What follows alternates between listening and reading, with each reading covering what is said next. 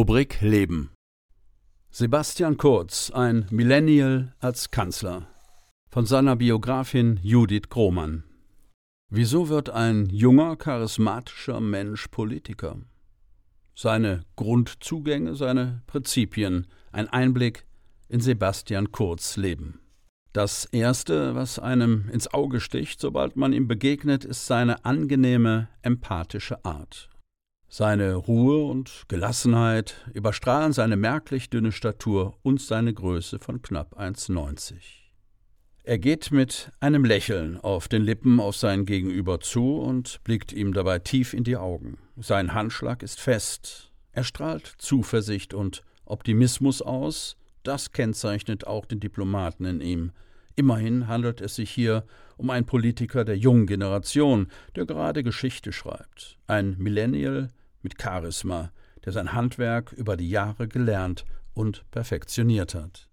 Dabei ist der Ende September 2019 wiedergewählte österreichische Bundeskanzler Sebastian Kurz eine Ausnahmeerscheinung auf dem internationalen politischen Parkett. Charmant und redegewandt und mit 33 Jahren jüngster Regierungschef der Welt wird er von den Medien seit Jahren als Wunderkind.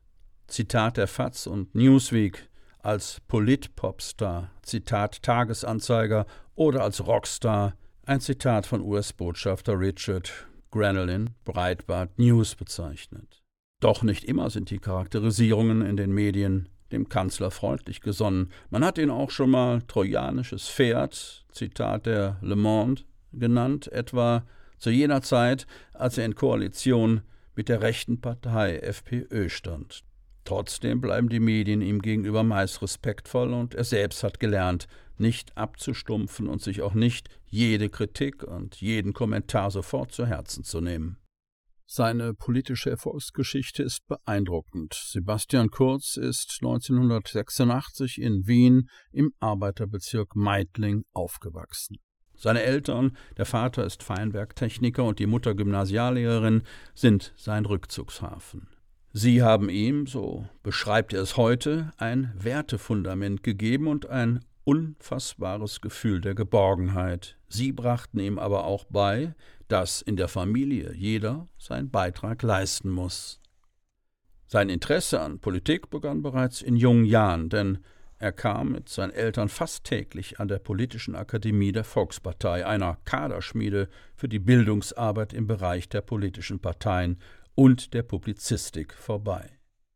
Mit 16 Jahren wurde er erstmalig bei der Volkspartei in seinem Bezirk Meidling vorstellig, in einem politisch turbulenten Jahr 2002, in dem sein Vorgänger Wolfgang Schüssel gerade mit dem freiheitlichen Jörg Haider koalierte. Kurz wollte in der Jugendorganisation der Volkspartei, die Insider JVP nennen, mitarbeiten. Als er seinem Gesprächspartner sein Alter nannte, meinte der Mann am anderen Ende der Leitung, dass die meisten bei der JVP älter seien und wimmelte ihn mit den Worten Es ist besser, du wartest noch ein paar Jahre, bis du studierst, einfach ab. Doch Sebastian Kurz ließ sich nicht abschütteln und versuchte sein Glück sechs Monate später abermals in einem anderen Bezirk, nämlich in der Wiener Innenstadt. Diesmal sprach er mit Markus Fiegel, dem Großneffen des österreichischen Staatsvertragskanzlers Leopold Fiegel. Dieser beschloss nach redlicher Prüfung den jungen Mann unter seine Fittiche zu nehmen. So fand Sebastian Kurz seinen politischen Anker. Über die nächsten Monate begann Kurz bei der JVP Innere Stadt anzudocken und sich für die Politik immer mehr zu interessieren. Er sei wissbegierig gewesen und habe alles aufgesaugt wie ein Schwamm, sagen seine Beobachter. Er verstand die komplexesten Zusammenhänge und hatte eine rasche Auffassungsgabe. Schon damals entwickelte er sein erstes politisches Projekt, das Bezirksparlament, bei dem während regelmäßig abgehaltener Sitzungen die aktuellen Probleme des Bezirks diskutiert wurden. So begann seine politische Tätigkeit und innerhalb der Partei machte er schnell Karriere. 2007 wurde er Bezirksobmann der Jungen Volkspartei, 2008 deren Landsobmann, 2009 übernahm er deren Bundesorganisation und saß im Bildungsausschuss der Volkspartei im Wiener Gemeinderat. 27-jährig wurde er 2011 Staatssekretär für Integration. Er erklärte den Medien, er wolle eine Politik machen, die nah am Leben sei und trat gegen die andauernde Scheinheiligkeit der anderen Parteien an. Er sagte weiter, er habe ein Problem mit dem Politjargon, denn er rede beruflich genauso wie privat. Diese Authentizität bewahrte er sich übrigens bis heute auf. Sebastian Kurz wollte nichts begrüßen, sondern vielmehr grad raussagen, was er gut fand und was nicht. Auch dabei unterscheidet er sich von den anderen erfahrenen Politikern. Der Rennfahrer Niki Lauda brachte es einmal auf den Punkt, als er über ihn sagte, er ist transparent und kompetent.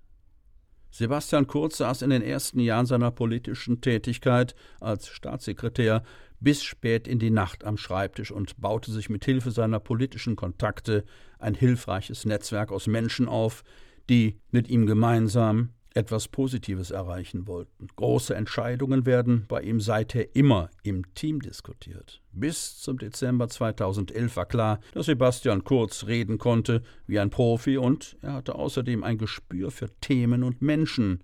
Das erkannten auch die Journalisten.